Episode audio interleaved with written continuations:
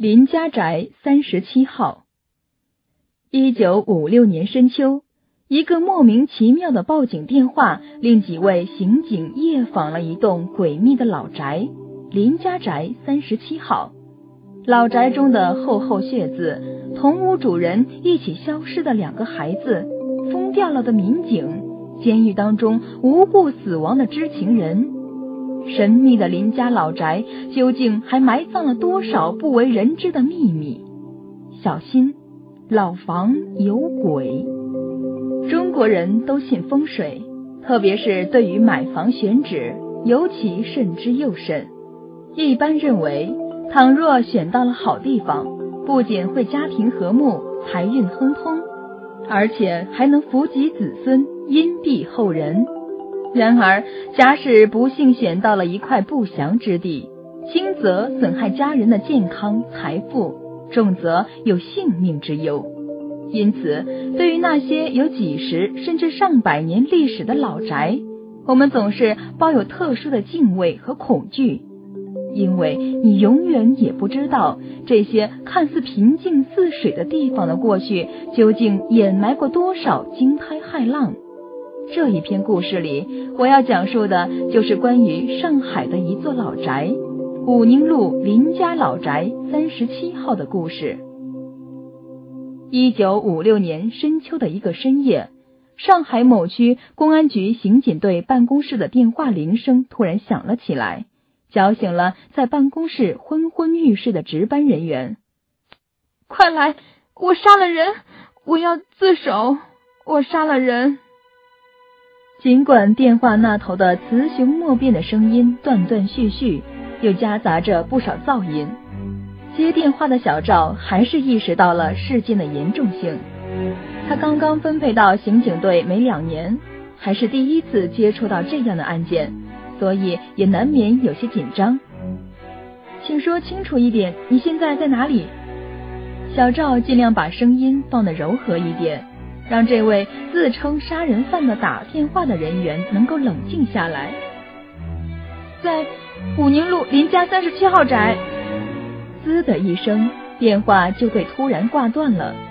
听着耳边电话的阵阵忙音，小赵这时脑袋才突然清醒了一点。对。是杀人案件，小赵赶紧拨通了局长的电话，把这个案件报告了上去，又联系了当地的派出所，和几个刑警队的同志一起赶往了武宁路林家老宅三十七号。武宁路平日里就人烟稀少，举眼望去，不是农田，就是稀稀落落的几户农宅，农宅甚至都不是砖砌的。这一路上。小赵和几个同事只能靠着三轮摩托车上的灯光勉强前行，四周是死一般的寂静，好像有野兽屏息潜伏在黑暗之中，窥视着这群不速之客。小赵本来就不平静的心情愈发忐忑起来，他竭力想让自己不要那么害怕。这个世界上没有什么鬼怪蛇神，我们不能够封建迷信。突然，一只大手搭在了他的肩膀上，小赵的尖声差点就要从喉咙里跃出来。还好，他扭头看到的是刑警队老李那疲惫又熟悉的脸。在黑暗中，并不能看到老李的表情，但是从他轻拍小赵肩膀的动作可以看出，他是希望这位小同志不要那么紧张。看向一丝灯火也没有的四周，老赵突然说了一句：“这么个穷地方，连公用电话都没有，谁家有私人电话呢？”小赵也想到了这个问题，但随即他又安慰自己道：“上海这个城市哪里没有卧虎藏龙的人物呢？”当一队人到达林家三十七号宅的时候，已经是凌晨两三点了。正是一天之中阴气最重的时刻。据赶来的派出所的同志说，林家老宅原来的主人在新中国成立前就和国民党逃到台湾去了。现在住在林家老宅的一家人姓叶，据说是因工作原因从河北调来上海工作的。这位叶先生的老婆是个瘸子，也不知道叫什么名字。平日里多待在家里也不出去，所以邻居也不完全了解这家人，只知道叶先生有一儿一女，一家人都不大外出，很是神秘。林家老宅整体风格是二十世纪二三十年代的样子，两层楼的洋房，前面还带着一个大院子，主楼灰砖红瓦。要是在平日里看起来，老宅也算得上颇为漂亮大方。但是不知怎么的，深更半夜立在这座老宅面前，却有一股说不出的恐怖和阴森。一个派出所的同志推了推院门。却发现他被什么东西从里面顶住了，大声喊话也没人应答。小赵提议干脆翻墙进去，老李沉思了片刻，也点头同意了，只是要他们注意安全。哐当一声，玻璃被敲开了，在深夜里声音尤其刺耳。一踏进院门，就有冷风平地而起。卷起了地上早已枯败的落叶，发出沙沙的响声。小赵抬头一看，屋里的灯光全无，门也被锁得紧紧的。小赵大声喊话道：“喂，屋里有人吗？我们是警察。”可是没有任何人回答他。老李做了个手势，示意自己先上，让小赵跟上。还有个刑警队的同志断后。于是他打破了玻璃，率先跳了进去。唯一的支手电筒是由小赵拿着的，但是在进入房间之前，小赵为了省电，并没有打开手电筒。刚跳进屋里，他就觉得脚下黏黏的，很是不舒服。空气当中还有浓重的血腥味儿，更是令他心惊胆战。当他打开手电的一瞬间，小赵惊呆了。天哪，血，地上全是血！小赵打着哆嗦，摸到了墙壁上的电灯开关，灯亮了，只看到不大的四平方的房间里，地上全是暗红色的血液。而之所以脚下黏黏的，是因为血液已经没到了他的脚踝。老李也被吓得够呛，但他还是低声说了一句：“这是人血。”门被打开了，派出所的同志看到现场后，就回所里向上级汇报，只留下刑警队的几个同志继续勘察现场。小赵、老李还有其他几个同志，把这两层楼上上下下、里里外外都仔细搜索了一遍，却没有发现任何人的尸体。那么，地上的血液究竟是谁的呢？几天后。法医的鉴定结果出来了，这一屋子的血至少是六个人的，而家里包括男女主人公和他们的孩子在内，也就四口人。死的人究竟是谁？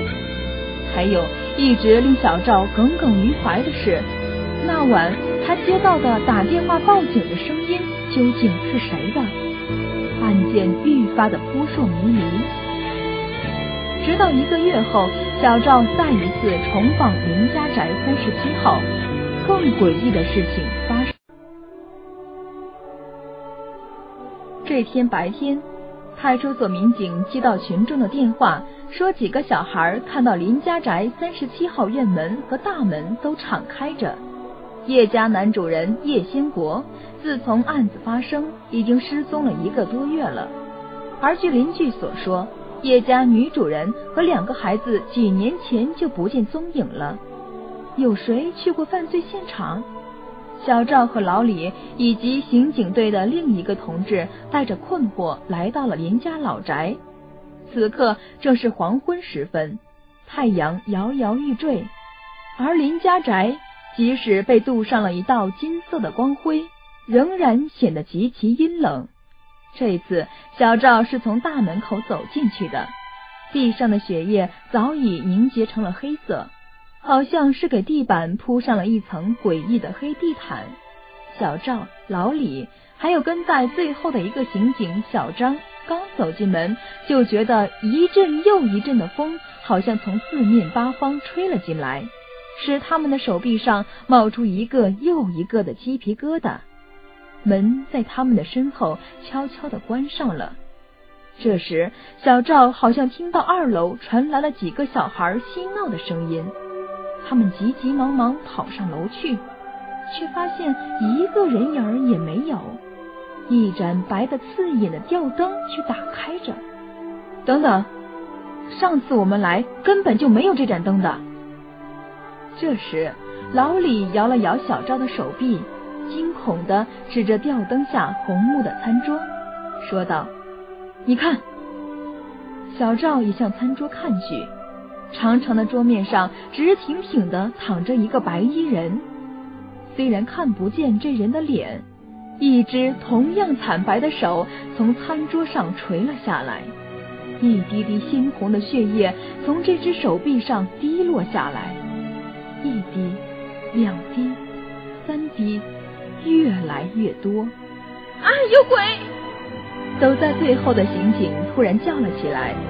小李向那位刑警所站的门口楼梯处看去，看到一团黑色的影子突然将那名刑警扑倒，并拖下了楼梯。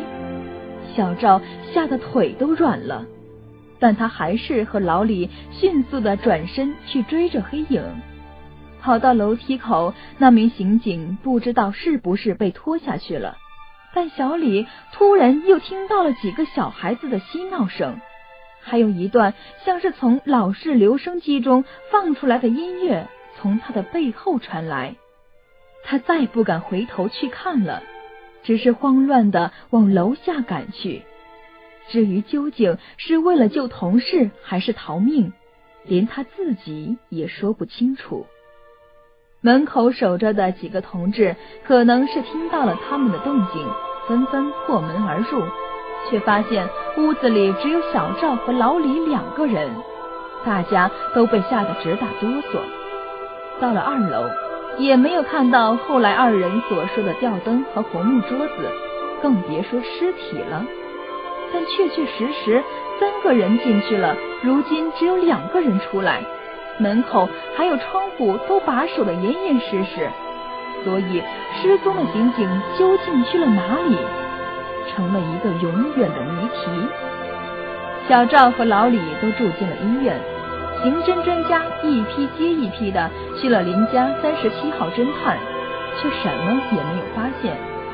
林家宅三十七号仿佛只是上海最普通的一栋居民房，是那么的平静和安详。一直到了一九五八年的一个冬天，在群众的举报下，一个姓许的皮匠被抓获。他就是所谓的反动封建道门组织一贯道的成员。据说这个一贯道类似于东汉末年的五斗米教，有不少会骑术的人。而许皮匠交代的一贯道上海成员的名单当中，就有曾居住于林家老宅的叶先国。但是令人大吃一惊的是，曲皮匠记忆中的叶先国在民国十三年就已经有三十岁上下，而警方查到的叶先国出生在一九三三年，邻居记忆中的叶先国也绝没有那么老，但两个叶先国的脸上都有一颗痣，所以根本不存在错认的情况。后来，警察还调查到叶先国的父亲竟然也叫叶先国，而这个老叶先国根本就没有死亡记录。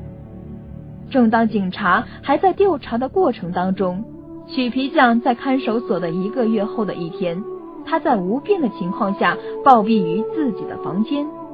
同屋的三个人都不约而同的提到许皮匠死前的那个夜晚。一直在对着墙上自言自语，有时候的语气还好像在苦苦哀求着谁。第二天一大早，同屋的人就发现许皮匠还面对着墙壁坐着，脸色如常，只是已经断了气。有一名犯人提到，他们曾经在许皮匠面对着的那面墙上发现了奇怪的红色符号，但是没一会儿就消失了。关于林家宅三十七号的线索也就此断掉了。再后来，林家宅三十七号附近开始兴建工人新村，一群工人在对林家宅进行拆迁时，于地底棚掘出一口大缸，大缸中赫然就是一成年女子和一男一女两个孩子的尸体。经法医辨认和鉴定，这三具尸体正是叶先国的妻子和孩子的尸体。而令人大吃一惊的是，尸体竟然毫无腐败迹象。根本不像埋藏了两年多，而盛放尸体的大缸的正上方，正是林家宅的客厅。时隔两年，林家宅三十七号的案件被定性为重大刑事案件，叶先国也以杀妻灭门罪受到了全国范围内的通缉，并且最终在江西龙虎山一个破败的道观之中被擒获。后来的事情。据说叶先国已被枪毙，但还流传着一个说法，说叶先国根本就没有死去。在一次叶先国被刑警拘押着去指证现场林家宅三十七号的过程当中，叶先国在众人的眼皮下失踪了。还有人说叶先国就藏在林家宅三十七号，一直没有离去。